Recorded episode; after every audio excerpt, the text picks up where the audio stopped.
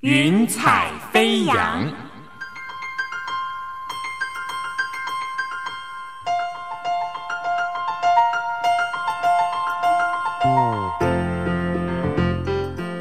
让每一朵云彩的生命牵引着你心灵的飞扬。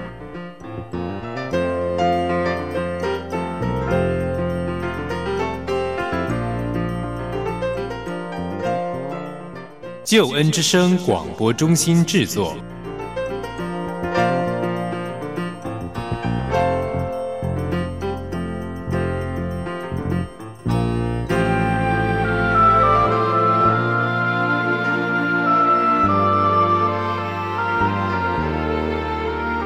欢迎收听由台湾救恩之声广播中心制作的《生命见证集》云彩飞扬，我是静怡。朋友，你能想象有一个人，他曾经向往大海，想要漂洋过海到对岸，但是呢，他却被上帝感动，回到了陆地。后来呢，还到了空中，成为广播牧师。今天的来宾是谁呢？是袁润耀袁牧师。袁牧师，你好，静怡好，大家平安。真的非常欢迎袁牧师，因为袁牧师都是我们的前辈了哦。广播牧师老就叫前辈，我知道。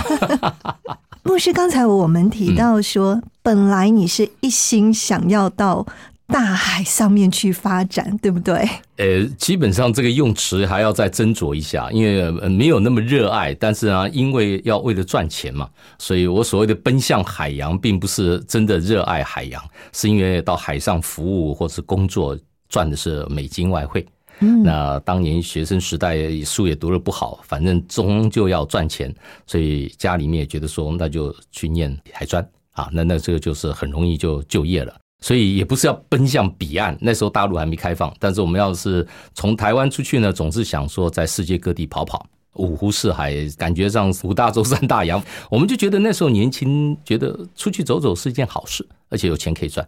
是，而且我知道说，其实袁牧师呃这个志向或是志愿，也是受到了家庭的影响，对不对？对，没错，因为我父亲就是做船员的。他其实给我的一个印象就是经常不在家的，因为船员就那个时代，他们只要出去就有钱赚，回到家就是没有工资。那我父亲其实从大陆这样子，等于说跟国民政府过来台湾的时候，基本上他是呃也是被动的，他没有主动的，他是非常低阶的一个船员，他就跟着船老大船长说，那条船回台湾去基隆就到台湾了。所以我那个老爸当年就也不晓得在想什么，他就。决定，呃，离家出走，他就不回 不回到上海去了。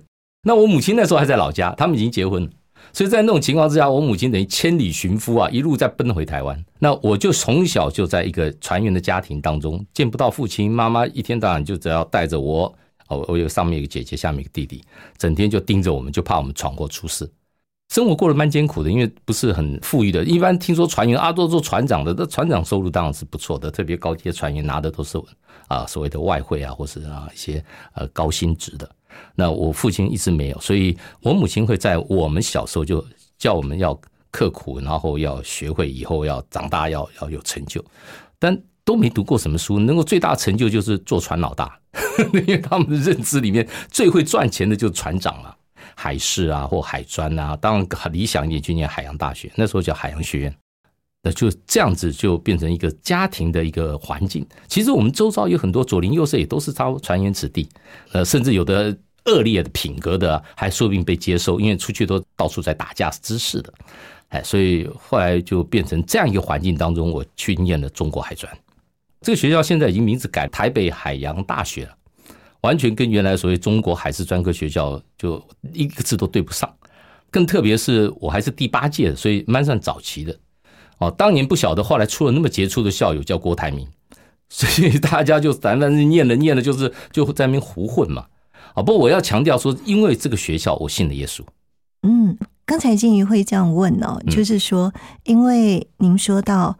爸爸的职业，还有家人对你未来的这样子一个愿景哈，这样的计划，其实后来因为您信耶稣，所以您好像有一点点家庭革命，是不是？哦，那个远远超过我们全体家人的意想不到的。因为最早的就是说，好了，没学校念，也应该就是反正父亲的这个人脉，至少他不是高阶传言，但认识很多人，所以以后我将来在工作上或以后的安排，我们的家人会觉得比较有保障。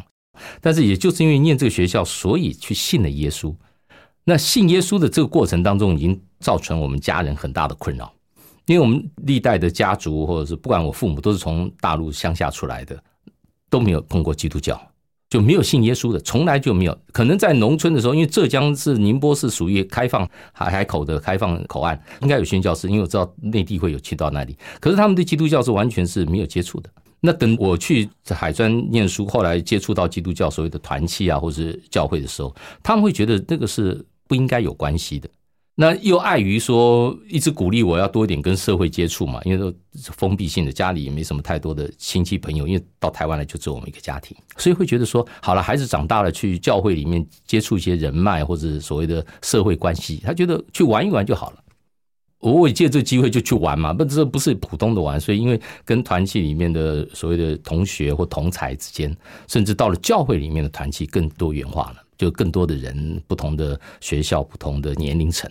那在学校团契的时候，我觉得那已经是给我一个很大的一个信仰上面的挑战。好，我信耶稣，就是因为那个学校实在是无以形容它怎么坏了，就是反正就是你想得到坏，它都可能有，而且存在的。那这个当中，就我内心本身有一个很大的一个挣扎，就是因为家庭教育的关系，我有说到我们家就是我姐、我跟我弟弟，那爸都不在家，所以妈妈会强烈的控管我们这些孩子。一旦出问题，他这个没有人去可以去投靠或者去安排，所以我们所有的出席作业什么都在母亲的掌握当中。那这是妈妈的一个管控，但是对我们做一个青少年，特别一个男生来讲，在同才之间，你说妈妈说不可以，那是很丢脸的。那到底谁说不可以才能够建立这个威望或是成立呢？耶稣很奇怪，在我知道到现在还是有可能这个社团里面或者在人际当中。因为在我们学生同学当中，有一种情况就是，你说你是乖宝宝或什么东西，那你不会来念海专的啦。正常情况之下，你就应该去念的什么私立高中啊、高职的。那么因此呢，在这种当中，你说你要做一个乖宝宝，有点体质上面是有点怪异的。当然本质上不会那么坏，可是当同学在面这个我们讲修揪在一起玩吃喝玩乐的时候，你说哎不行哦，我妈说不行，那你大概就完了。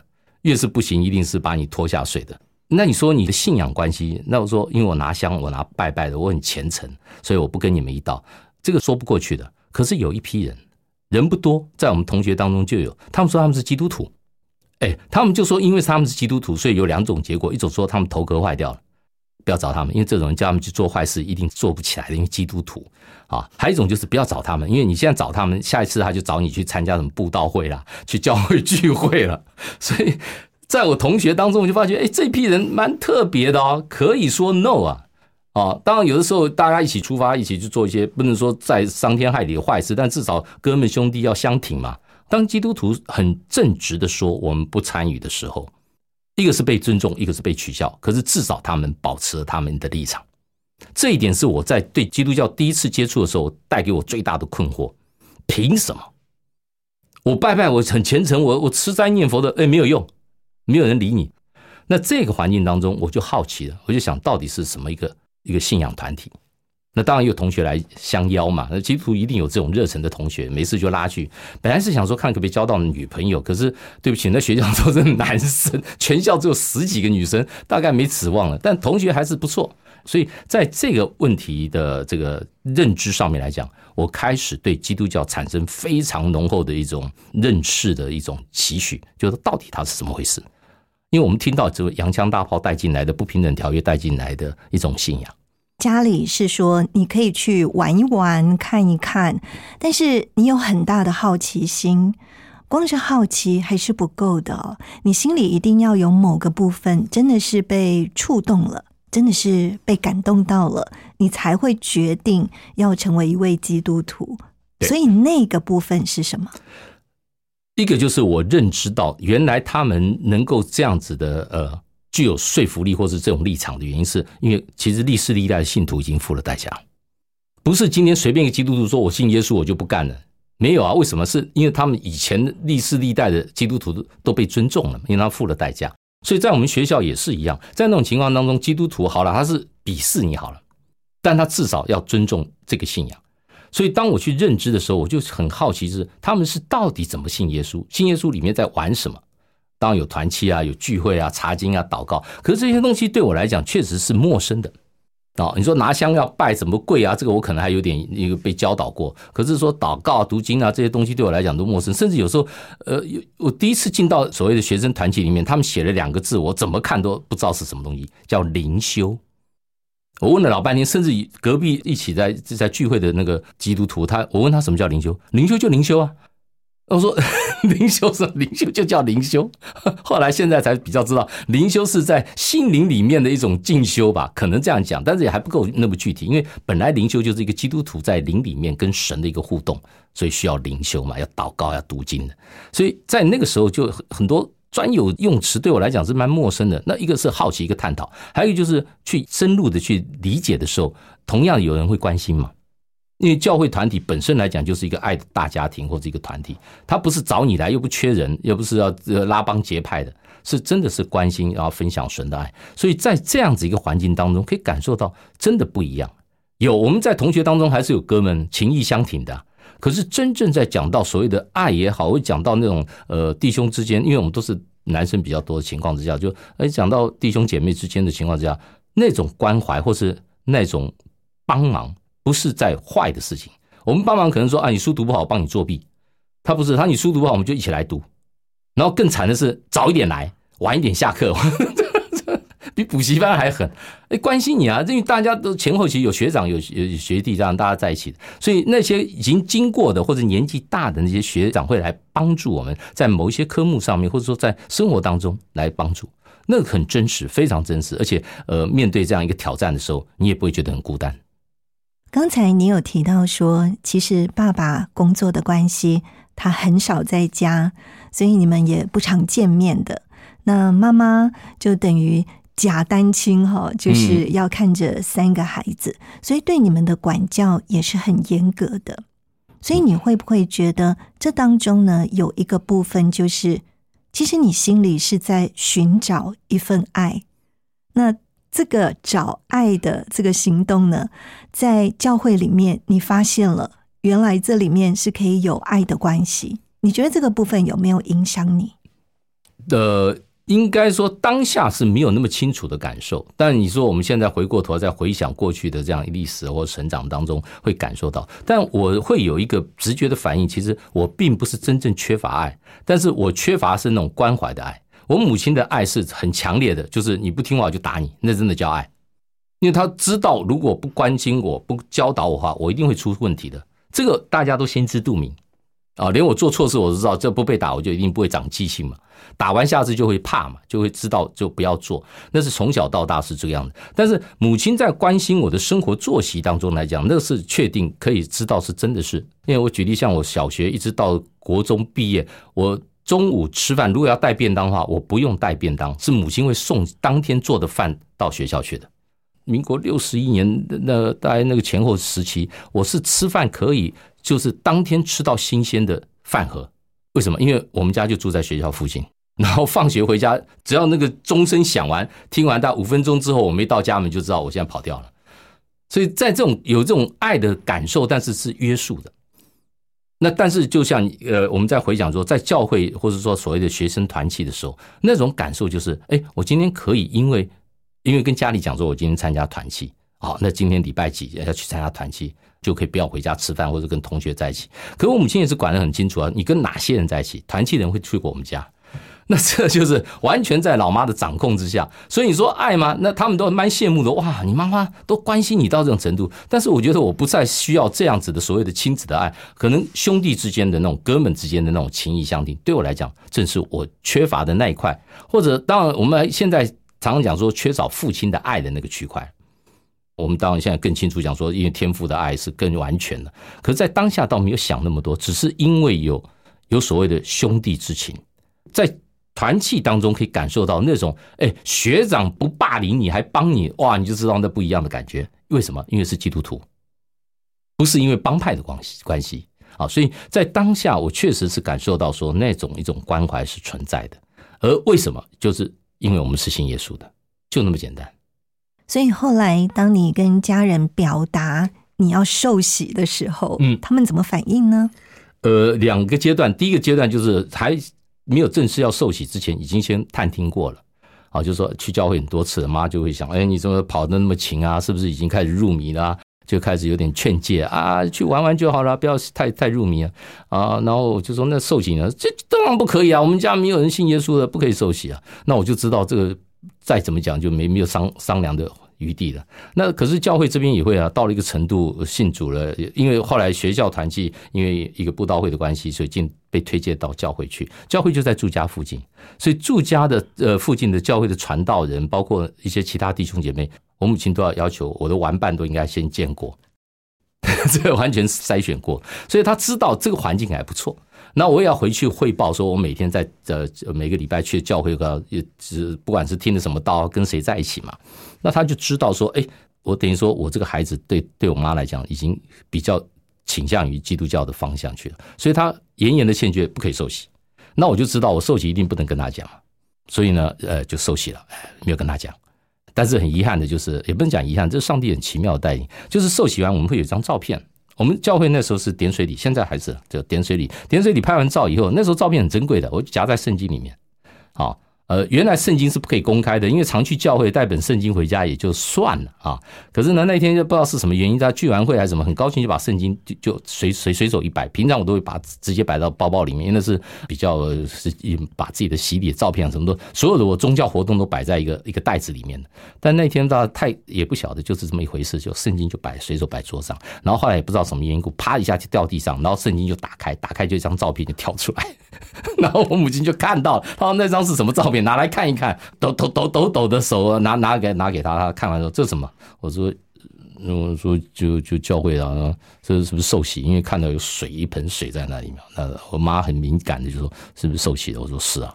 啊，我母亲第一个反应可不可以退？她以为是加入帮派或者是是某一种会员制的，她可不可以退？我我说没听说啊，没听说。她讲说惨了，这个孩孩子现在变这个样子，所以后来就就说好了好了，已经洗了，那就不能退，那还是小心点啊，因为他知道会会会有，还有教会一定会还有其他的名堂，我倒我都不觉得，但是还隔没多久，因为这个情况，其实我受洗大概是海专那时候是念二年级、三年级，可是我五年级毕业的时候，我就蒙召做传道人，所以这当中其实只有三年的时间，最多。在这三年的过程当中，其中的某一年，我母亲突然就冒句话说：“你现在礼拜六去，礼拜天也去，没事都往教会跑，你不会去念神学院做传道人吧？”他这样问我的时候，我说：“我没有想过，绝对没有想过。”我说：“妈，你放心，我一定会去跑船赚钱回来养你的。”啊，那时候讲的斩钉截铁，因为读那个学校贵的要命，私立学校，没事还重修，然后花了一堆钱，一定要 要赚钱来回馈回馈家人的。所以那那时候还讲的很理直气壮，在陆地上没有人看得起你，不过就一个专科，还五专的，一到海上去，我们就是甲种执照，只要考试院河海特考考完以后，你就是 office engineer，所以就觉得还不错啊。那时候是什么原因让你会想要成为全职的传道人？我跟你讲，这个真是上帝奇妙的带领，因为中间过程其实就是整天就是去教会，礼拜六去，礼拜天去，然后我母亲就已经有危机意识，她不提醒我还没想到，不是这个回事，但是她已经有警觉。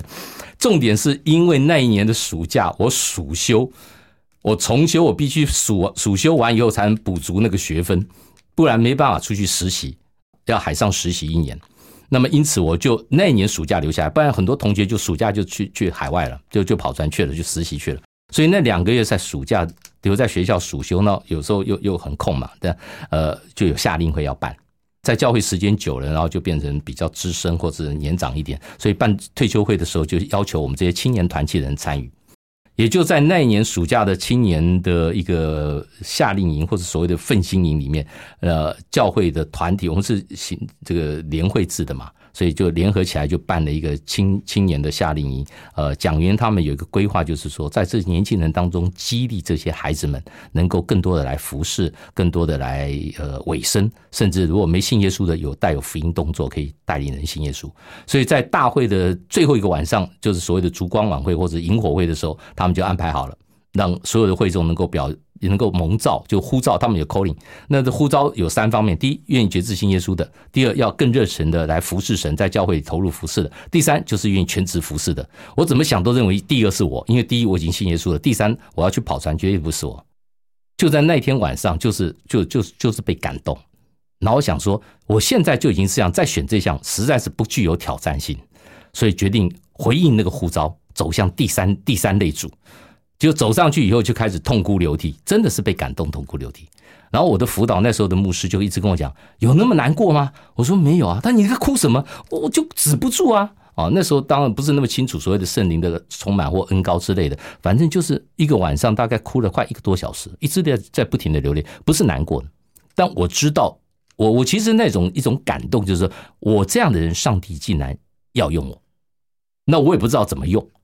因为还得去跑船啊，还得去实习啊，还得去当兵啊，所以我的辅导很清楚跟我讲，因为他他也是刚神学院毕业的一个年轻的牧者，他就跟我讲，你不要你不要难过，我说我没有难过，好好不管了，你不管你 anyway 你怎么哭没关系，但是你要回去面对现实的情况，所以你放心，上帝会陪着你，有任何情况他也愿意陪伴我，所以我的辅导非常非常的体恤，而且能够呃帮助我，就在那个当中，我后来。还暑休还没有完嘛，所以还有两个月时间才才去海上实习。就在那两个月暑休的同时，蒙召的同时，我就开始重新的来认知我的信仰跟这个所谓的蒙召。那当然后面就清楚，你不管是当兵也好，跑是实习也好，或是甚至呃该做的做，该考证照的还是去考嘛。袁牧师，你觉得自己哦，就是在受洗之后，甚至说你在接受上帝对你的呼召之后。你自己的生命感觉有什么不一样？我这样讲，我自己不觉得，但我母亲很明显的感受到，所以用她的回应，因为后来我妈妈信耶稣了，她她她就会回想说，当年我怎样。之前他要信耶稣的时候，他常常不要跟我讲，我我儿子是牧师，所以所有的来跟他传福音的人都觉得他儿子都是牧师，那就算了，就不要跟他讲了。所以他就用我的名义阻挡了很多听到福音、听到救恩的机会。但是后来神真的很奇妙带领他，这当另外一回事。可是他真的就感受到他信了耶稣以后，那他回回过来讲说，当年他其实看我没什么太大的长长进，就是。学业也没变好，书也没变得读了啊，突然间变得很开窍，很会聪明啊，很很会做事或什么。但至少他认知一件事情，就是在我的性格当中看到的，我的积极性或是我的正能量是从教会来的。因为家里面常常就是每次就骂小孩嘛，就觉得是比较负面的啊，我这很差劲，我这这不行。姐姐书念的比我好，然后我就要考试也就那么烂，然后到顶多了不起就在外面在外面混。可是到教会，事实上我我知道我是不一样的。那当然，在教会里面更优秀的，那用那个其他情况来比的话，会自己更会觉得更难过。可是没有，因为看到教会里面，不管是学校，有些都是公立高中啊，或什么那有名气的大学啊，那我们这种还是可以跟一起来同工，一起来服侍，从来没有因为你书读的怎么样而有所差别，也不会因为我年纪小就觉得没有人要管你。所以在那个当中，我觉得我的自信心是在教会里面被培养起来。也因为这样一个情况当中，我母亲会看到我对这个信仰的执着。礼拜六下大雨刮台风，只要教会没有说停止聚会，我就会去隔壁两条巷子嘛。可是我母亲就很生气啊，你就不能不去吗？好，没关系。礼拜一到礼拜六，那时候我们礼拜六要上课的，每天早上出门要上学，一定我我老妈一定要叫三次以上，只差没有冰水泼到脸上，这样才好好不容易才才去上学，赶到最后迟到以前，这这个因为迟到要记点的嘛，所以就。每一年就到弄到最后一年，我是真的就不需要他叫，我就直接可以坐第一班车到学校，因为要带晨祷，在学校的顶楼了，所以完全是一个生活上面的一个转变。而在这转变过程当中，有几次就是说礼拜天，老妈就不管我了，这是你去教会是你你的事啊，所以我就变成要自动会醒过来，而且还要去参加什么主日崇拜，之前还教儿童主学。我母亲会一种心里面很不平衡的，就是。你该读书的事情你自己不管，可是你去教会的事情，你竟然会醒过来。当然有一次也真的是因为前一天礼拜六大家玩的太太疯了，太太累，礼拜天早上真的没醒过来。我母亲会把我叫醒，因为我很看重主持崇拜，我他就很不甘心说：“怎样？你们今天上帝说可以放假，是不是？睡到现在？”那这个情况当中，从这个角度我可以回应，就是说我如果没有很大的生命的改变的话，我母亲不会在乎我所在乎的信仰。我觉得这个真的好特别哦。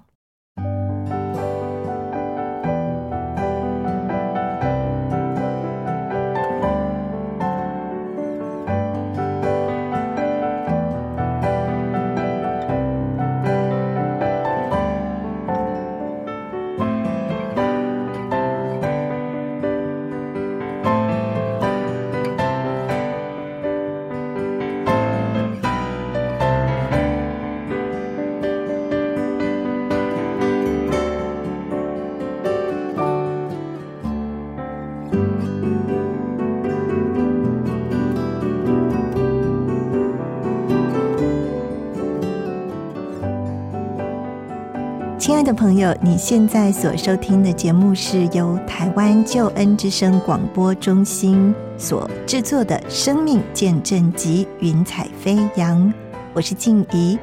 在今天呢，我们为你访问到一位很特别的来宾，他本来呢是一心想要奔向海洋的，但是却被上帝的爱所感动哦，就留在陆地。后来呢，甚至还到了空中，成为广播牧师。他是谁呢？他就是袁润耀牧师。袁牧师，我们刚聊到说。嗯，其实你不光哈是因为上帝的爱，所以你没有去当船员，没有去赚美金哈，你留在陆地上，而且呢，你后来还到了空中，成为广播牧师，这真的好特别哦！告诉我们什么是广播牧师呢？呃，基本上我在做广播牧师之前，是完全对广播牧师是空白的。连做牧师的时候，就像我们前面在讲说，就是蒙召了嘛。蒙召以后就不跑船了啊。我稍微要补充一下，当我不去跑船的时候，那船公司的人事科非常生气，因为那家船公司是现在非常有名的，听说年终奖金都给四十个月的那家公司。然后啊，他跟我讲说谁挖角，我说没有了，他不要骗了。我们公司还竟然有人可以挖角，我都已经报道了，我都已经报道，传奇都排好了。是大概九月还十月份的传奇，那但是我六月份去报考神学院，七月八月就放榜，我去念神学。所以当我要去念神学的时候，我必须要把所有证件要退掉，因为我已经排在那个传奇上面了。所以当我去退的时候，他说哪一家公司挖角？我说没有，他说不可能。你说你就要去做什么？我说我去读神学院。他说啊，他卡派呀。上帝挖角，所以后来去念神学院的时候，当然就是呃按照教会的安排或者呃教会的需要，也是神学院课程。那我经过四年就进入到教会里面服侍。那这也是一个回应上帝的呼召，所以很清楚到了教会去服侍啊。当然我可以说，当年就是在神学生时期，我就在北投行道会实习。然后毕业之后，教会弟兄姐妹那些妈妈们、叔叔伯伯们都还觉得我这个孩子还可以继续的成为他们的牧者，所以我就留下来牧养。这就是做传统的或者教会当中的牧师，就没想到有一个很大的一个转捩的原因，是因为当时中国大陆开放，大陆先开放，台湾后来开放探亲，也因为开放探亲，所以我讲到我的父母都是从浙江宁波老家出来的，所以他们就回乡去了。回乡去，我老爸爸基本上在台湾是真的人生地不熟，因为他都在跑船，他。最后讲的所谓的国语普通话，我们同学一定听不懂他在讲什么，而且总觉得他在骂人，嗓门又大，有点像老蒋的那种口气。所以，所以他后来一开放，他回到老家，他就回去了。他回去不打紧，我们这些做子女的时不时就得回去看他。然后我就回去看他的过程当中，就以我们这种年纪，对中国大陆不会有太多的印象跟深刻的回应，因为我们都是 MIT 的，Made in Taiwan，在台湾出生的嘛。这不是我老家，这是我爸妈的老家。可是至少跟我有血缘关系。那我从小又因为父母的关系，所以我会讲一些所谓的就是家乡话。那他们觉得说，台湾的小伙子为什么可以讲宁波话？那就是一种因为家乡的一种这个从小成长的环境。那在这个当中，我就感受到了所谓的中国大陆的福音施工。因为我去一定是基督徒，我已经是牧师了，我一定会关心那边的教会的发展或者所谓的基督徒的情况。那也就是因为这样子一个互动，所以更多的去参与所谓的叫做培训课程啊，或是一些分享交流。呃，去的时候就很辛苦，当然因为刚开放嘛，所以我们资源会比较好，我们的甚至我们的一些教学的设备啊，什么内容都比当地的会好，那就开启了一个所谓的大陆施工的这样一个服饰。但对我来讲是一个很大挑战。第一，当时我其实是一个刚刚案例牧师，一个年轻的一个呃没有太多牧养经验的牧师，讲道也好，或各方面其实都不够的。但是我有一个心智，觉得说我今天可以参与到大陆施工的话，我就愿意投入。但相对有两个困难，就是一个他们培训的话，一定是很热的夏天，农闲了，因为太热他们不夏天；一个就很冷的冬天，因为也是农闲了，因为收割完了要准备过年了，所以去大陆培训，要么就热的要命，要么就冻的要死。然后我就想说，这两个对我来讲都不方便，因为我在台湾已经有太太有小孩，小孩子放寒暑假的，我就人跑不见了，而且我一个人或者跟着其他团队去到那个地方。我我所有的材料都在台湾，我不可能带着。那时候又没手机，又没有电脑。我要讲到什么东西，我不能带一堆的书进去，就算带进去都要送给他们的，所以我要临时准备所有的信息，对我来讲其实是一个很大的挑战。那后来就很特别，就是也就在回台湾跟众教会分享我大陆服饰经验的时候，我就接触到了所谓的福音广播的电台。那当时是一个叫做协同会的 Team Radio，就是远东传播中心。同时期哦，那另外一个就是远东广播公司香港远东在台湾的办公室。这两边的就是接洽到或者分享，因为去过大陆回来，那时候蛮少的人。那我就讲到说我的感动啊或负担，我说哎呀，这再去真的不容易，去一趟就差不多要去半条命了啊！就讲讲说，他们说那我们有录音，你觉得怎么样？我说录音，嗯，是啊，做节目啊，对啊，你要不要来？我说我没有做过，好，要不要试试看？我想，哎，试试看可以，好，试试看可以。然后就因为可能我的口语表达咬字还清晰，但速度太快。我第一次进录音室的时候，第一篇信息讲完以后，跟我讲说：“袁牧师，对不起，我们要重来，因为是短波，所以速度太快，是完全听不清楚。我的气音还没有飘完就已经讲完了，所以最后那个音控的那个童工他会拿一块牌子，慢，slow。”一看到那个字，我就知道啊，气再缓一下，再慢一下，又回过来。那这样子做的开始做，其实是真的只是一个义工心态，就好嘛。那来做经文讲解，做呃信仰问答啊，两边不同的专题，一个是要做一段经文诗歌，把那段经文诗歌的经文拿来做一些短讲，三分钟五分钟，呃，这个我觉得我可以做到。然后另外一个就是呃，因为大陆听众来信嘛。问到一些比较生活性的，那我已经慕会了大概有七八年了。对一些特别是年轻人问的一些问题，我自己也是有问题才信耶稣的，所以对一些问题，我就几乎大概立刻就可以回应了，因为这是我曾经问过的问题。好了，就这样做着做着，觉得哎蛮蛮顺畅的，或者说觉得也可以做了。我最早第一次录完音，我就跟当当时的童工讲说：“呃，有没有用？你不要告诉我，可能你不用的话，我会很难过。但是我反正录了就对了。然后我就等于我摆上了。就后来他们说还不错啊，可以啊，可以听啊。然后就继续还安排下一次。那我就表示真的有用嘛？不用的话，你要录一堆废的摆在那里干嘛？所以就哎，后来也听到有回馈的袋子，或是那个呃听众来信。”那感觉到是自己在这一个专业的区块里面开始被启发，被启发。那因为一直是在当志工的，我那时候都是选项礼拜一是牧者休息时间，教会的牧者休息时间，我就安排到早上去一个录音室，下午去另外一个录音室。后来那两个录音室改在合在一起了，就叫远东福音会了。所以在那个当中，我就参与了。而且义工做到一个地步，因为缺乏一个全职的牧师在这个协会这机构里面，所以他们就邀请我。我就觉得，哎，上帝既然开这个路，我就来服侍吧。那一进场就变成说，牧师在做广播，就叫广播牧师。广播牧师是这样变成的。我啦，我个人是这样形成的。这个真的是非常的特别哈。嗯，我们也想要请问袁牧师，就是说这一路走来。哦，其实当然有酸甜苦辣。那你觉得最大的挑战是什么？事实上，做广播牧师跟直接做现场的，说我们这样说是在牧会的那个实体的牧师，最大的差异性就是你的会众是看不到的，但是你可以经历得到。所以我在做广播牧师的过程当中，其实我不止没有放弃我自己原来牧会的教会的互动。我虽然没有在实体教会当所谓的主任牧师，或者参与在牧会的牧师，可是我参与教会的服饰。做一个牧者，还是要继续要有跟羊群要互动，知道信徒的需要。第二个就是，既然是广播牧师，那我的受众是在收音机旁边的，甚至是看不到的，我怎么去牧养他们？不能凭空想象，所以我必须进到中国内地去。也因此，我就。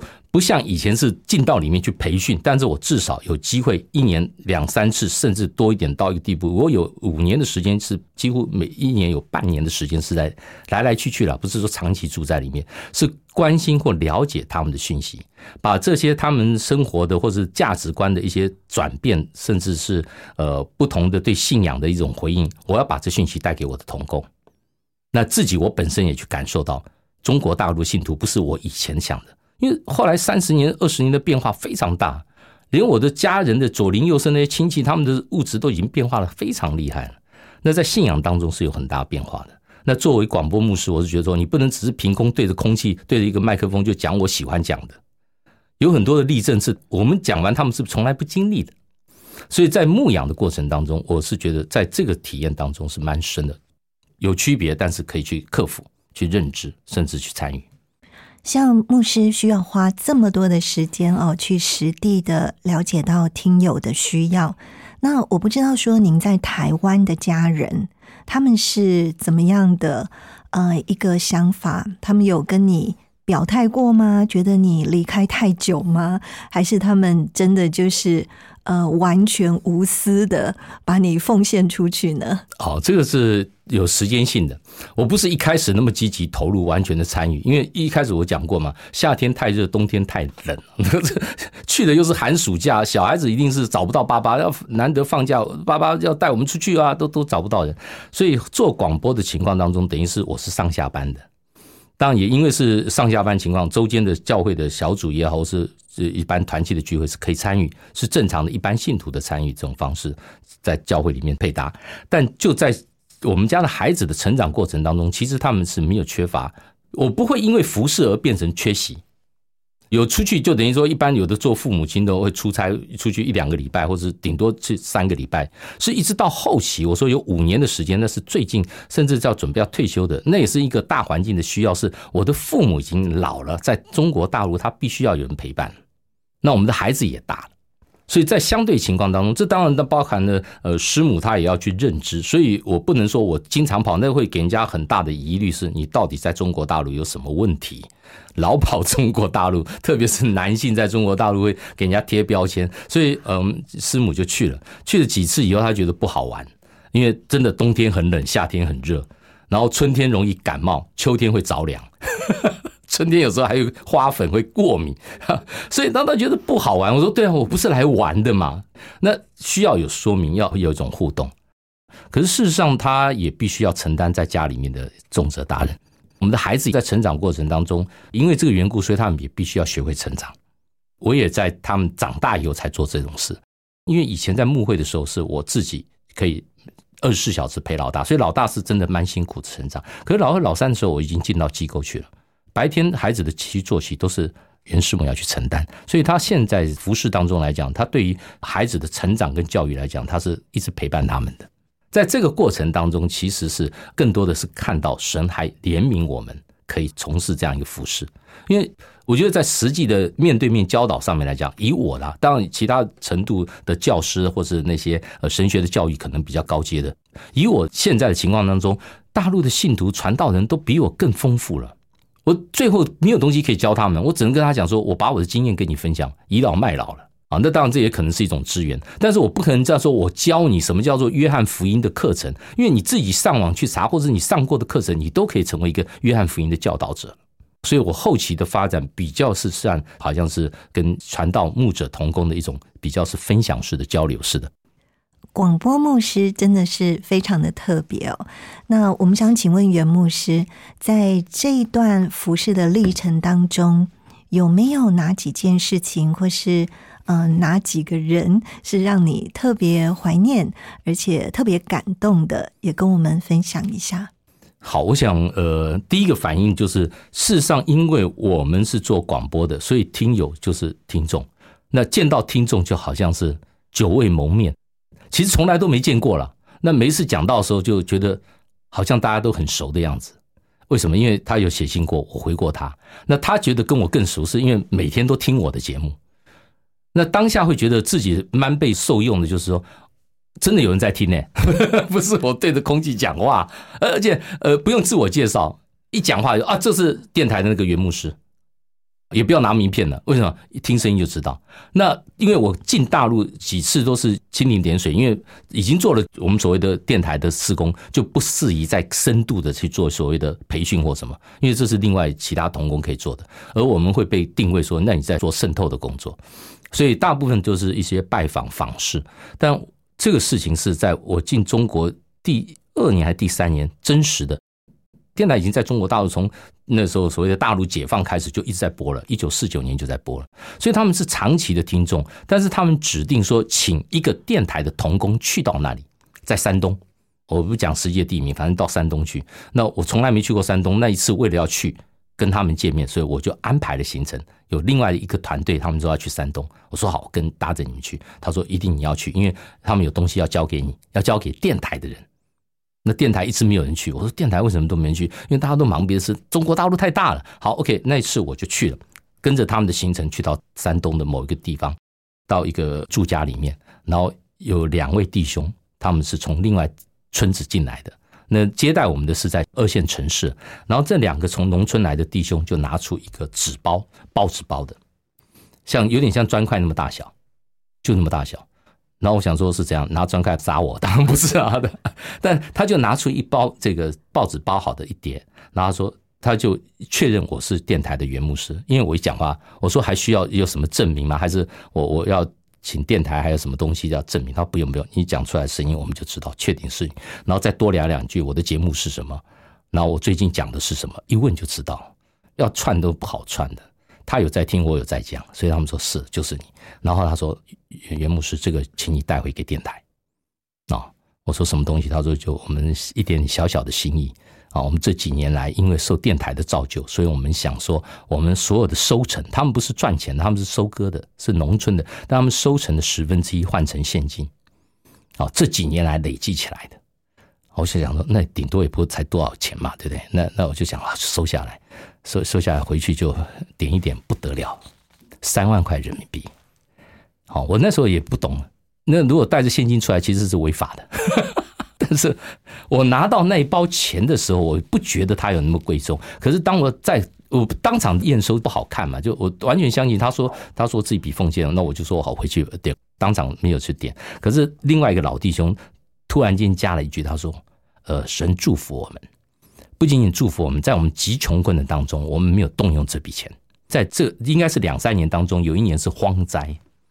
有的弟兄姐妹说，那个钱电台又没拿，我们先周转一下了，还是去借钱，要去贷款或干什么，就把那诶三万块人民币，在当时你知道那时候万元户啊，他们说这已经奉献出来了，不能收回来，借都不可以借。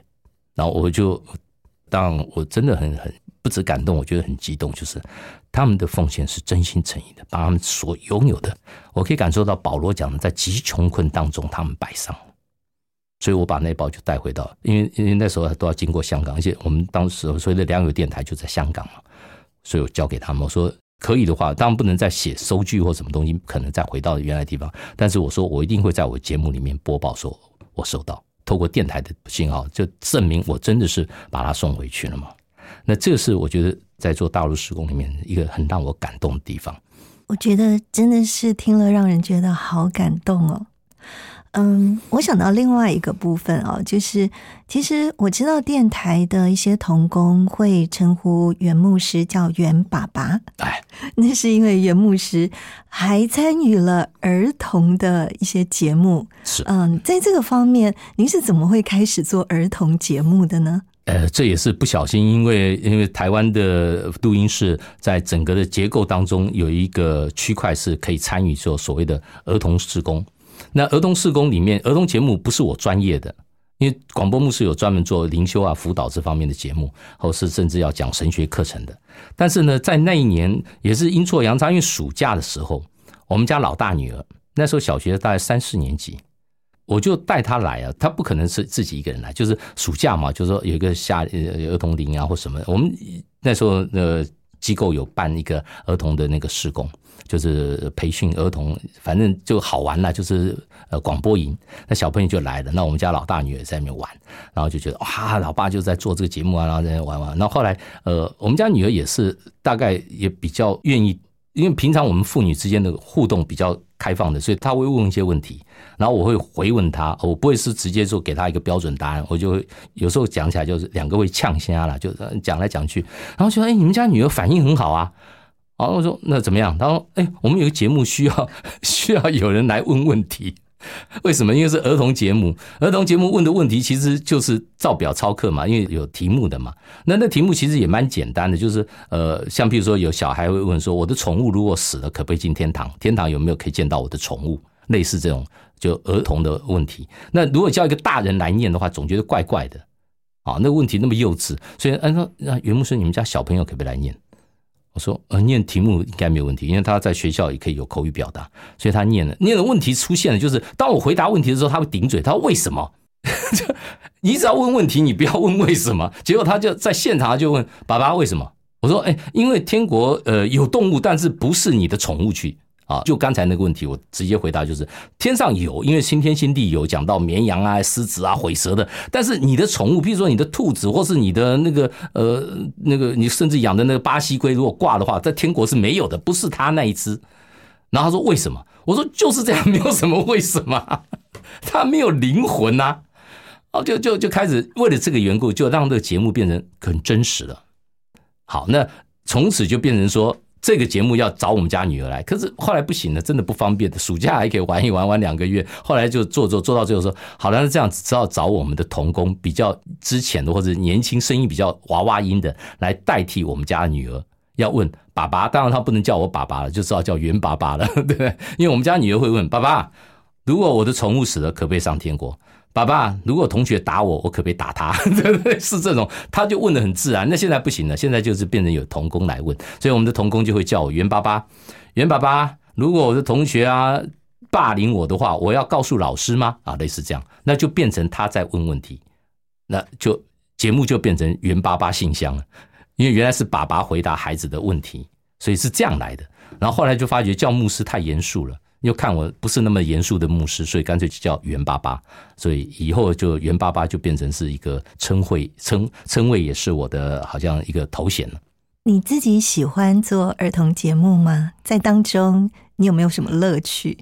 呃，我其实我觉得我蛮享受的，因为我在最早的服饰里面，我去教儿童主学。我在读神学院之前，因为教了儿童主学，所以去考神学院的时候有好多帮助，都是儿童主学备课备来的。因为我对所有的圣经都是因为没有好好在读圣经嘛，没有这个，人家信主没多久啊，连整本圣经都几乎没什么机会读完的。可是因为教了儿童主学，有一些重要的那些教导或是人物，就是在教导当中，这是一个对我辞职上面的帮助。第二个就是当对孩子们在认知的时候，我一直认为这个信仰是对孩子越早让他信耶稣越好。我们会把最好的在小孩子最年幼的时候给他，那信仰不是更需要？所以我在做牧师的时候，我都参与儿童主日学的施工。我现在这么老了，我还是鼓励儿童施工可以找我。那当然，因为太小小的小朋友的，我都要做爷爷辈。那我最近在现在的教会，我又回馈他们做服饰的时候，我带他们青少期小学五六年级的。那当然，他们也会觉得说，怎么跟老牧师那没大没小？但我还是觉得，我还是就像一个圆巴巴的那种环境在带领他们，或者对一些信仰探讨。这一点我要觉得很安慰，就是竟然有小朋友问我一个问题，说地狱是真的存在吗？小学六年级的男生，我准备了一堆是跟小孩子啊，就是好像那种比较儿化的那种方式。他问完这个问题以后，我就非常严肃的看待他们这些思考的方向。地狱是真实的存在吗？当然是真实的，可是不是我们传统当中传说讲的那种。圣经上面有写，而且我们只要感受到，所以我就觉得儿童施工不要说觉得他们小孩不懂事啊，可以抓住机会跟孩子们讲道理、讲真理。我想今天真的好难得哦，请到了我们的前辈袁润耀袁牧师来到节目当中。袁牧师，可不可以我们邀请你哦，借着这个机会。跟云彩飞扬的听友，给他们一些祝福，一些鼓励呢？好，我想我自己的信仰就是一个神很奇妙的带领，因为完全没有基督教的背景，然后一直到我全家信耶稣，这点我一定要归荣耀给神。就是我不晓得神是怎么带的，但是当我愿意回应神的爱跟呼召，也就是原来只是想说不要去跟他们去打架，只是啊信耶稣是最好的理由。就进入到教会里面，然后接着就是我信主以后，我母亲其实一直带保持的就是保持距离，她知道这个儿子到时候很可能要逼他信耶稣了。可是就那么奇妙，当我信了耶稣之后，我觉得神就是拣选我们家里面的一个关键，因为我信了耶稣，再来就是反对这个的孩子就是妈妈，所以后来妈妈跟姐姐信耶稣。妈妈跟姐姐信耶稣，当然是神特别的带领，那是另外有一个神奇的事情。但是我知道，如果不是因为我信耶稣的关系，他们就不会去更多的投入在基督教的信仰这个区块。因为发生的情况，他们就好。既然儿子是牧师，就考虑用基督教的方式来处理灵界的问题。就妈妈跟姐姐就信了耶稣。妈妈跟姐姐信了耶稣，我那个老爸爸在大陆就觉得莫名其妙。你这些台湾这这些亲朋好友就算了，儿子已经沦陷了，现在老老太婆也去信耶稣了。我爸在电话端开骂，他说祖宗没有人拜了。那我在想说，老爸你不会自己拜哦？他不要，他觉得那是妇道人家的事。就后来我父亲就在大陆一段时间，因为我妈我姐的信耶稣，他想说糟糕，台湾的家人都差不多沦陷了，他就从大陆回来，因为还要来来去去嘛。他就回到台湾以后，发觉我母亲真的改变了。因为船员的太太不是很霸气，要不然一天到晚就打麻将，再不然就是我母亲不是，我母亲性格是很刚毅的，她要把我们的孩子要塑造出来，要出人头地。所以是比较霸气的，他不是那种打麻将型的，说整天在宠小孩的。可是当他回来看到我母亲信耶稣以后，整个生命改变。他很在乎的那些钱啊或什么东西，他完全放掉，甚至以前对我父亲那种不假颜色的那种口气都改变了。所以我爸说：“哎呦，那以后还可以在一起哦，就是说一起到天国去，要去同一个天国。”所以，我父亲就信耶稣了。呃，这也是我的荣幸。很多牧师都帮自己的小孩施洗。我是帮我的父亲实习，所以在我父亲受洗的那一天，我说：“袁弟兄，你是认罪悔改信耶稣吗？”他说：“是的。”我对我的父亲，我是用一个一样的信徒的一个身份来问答他。但是在那一刻，我觉得上帝给我很大的恩典。洗自己家孩子太多了，洗自己的爸爸，哎，真的，我觉得应该是不多的。但是神给我这机会。后来我弟弟也信耶稣。那当我自己的三个孩子从原生家庭就告诉他们。我把最好的告诉你，不是因为我是牧师，而是因为我信了耶稣。所以在这样一个系列下来，我觉得我这一生，我要给云彩飞扬的听众，如果今天你是非信徒的话，我真的希望说，我所经历到这位又真又活又爱我的神，他让我从海到陆到天上。当然，这空中不是真的在飞，可是我声音能够在空中播，我绝对不是专业做大众传播的。有时候开玩笑讲，我是大船走船的那个 boat 那个船，不是那个船舶的船。但是神就可以使用我们，只要我们肯。真的，上帝是爱，可以领导我们生命。但是如果是基督徒啊，不只是上帝的爱会领导我们，服侍上帝绝对不吃亏。很多时候我会就犹豫说，我会吗？我懂吗？我可以吗？即使到现在，我都有时候会怀疑我自己的不够。可是我抓住一句话，上帝一直给我很清楚的一个意念，就是你不会问你会不会，只问你肯不肯。我一路走来，我很多东西不会，但是我做了。但是如果我不肯，什么都不会做了。好，所以对于听众来讲，如果还没信耶稣的，真的鼓励你领受上帝的爱；已经信耶稣的，一定要好好做了。为什么？因为绝对不吃亏。真的好棒的祝福还有勉励。今天我们非常谢谢袁润耀牧师，袁牧师，谢谢你，谢谢，谢谢，感谢，感谢主。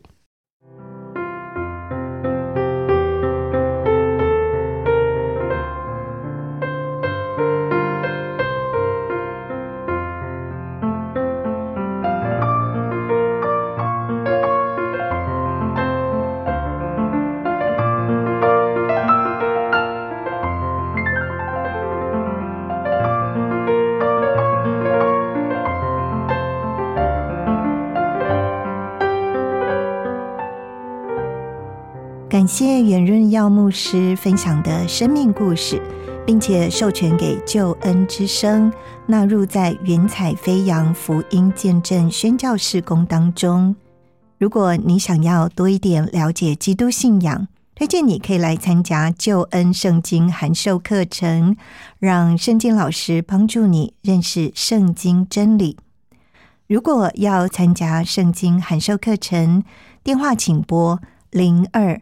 二七五四一一四四零二二七五四一一四四，来信请寄到台北邮政四十四至八十号信箱。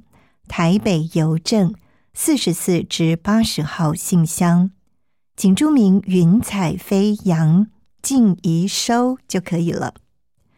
云彩飞扬节目在救恩之声的官网、APP、各大 Podcast 平台都有播出，邀请你可以收听，并且你可以把云彩飞扬分享出去，让更多的人听见好故事。云彩飞扬，我们在这里跟你说声下回见。我是空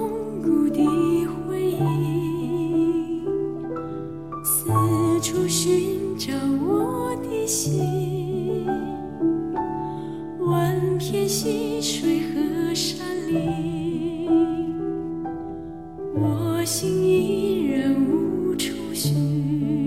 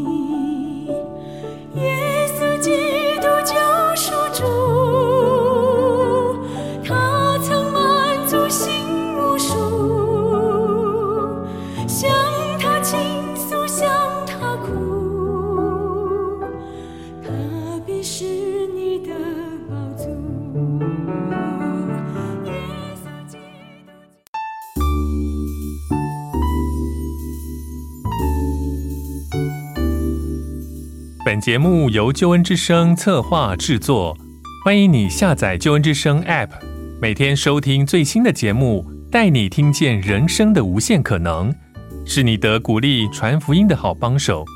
立即使用救恩之声 App，为自己、为别人领受上帝的救恩之声。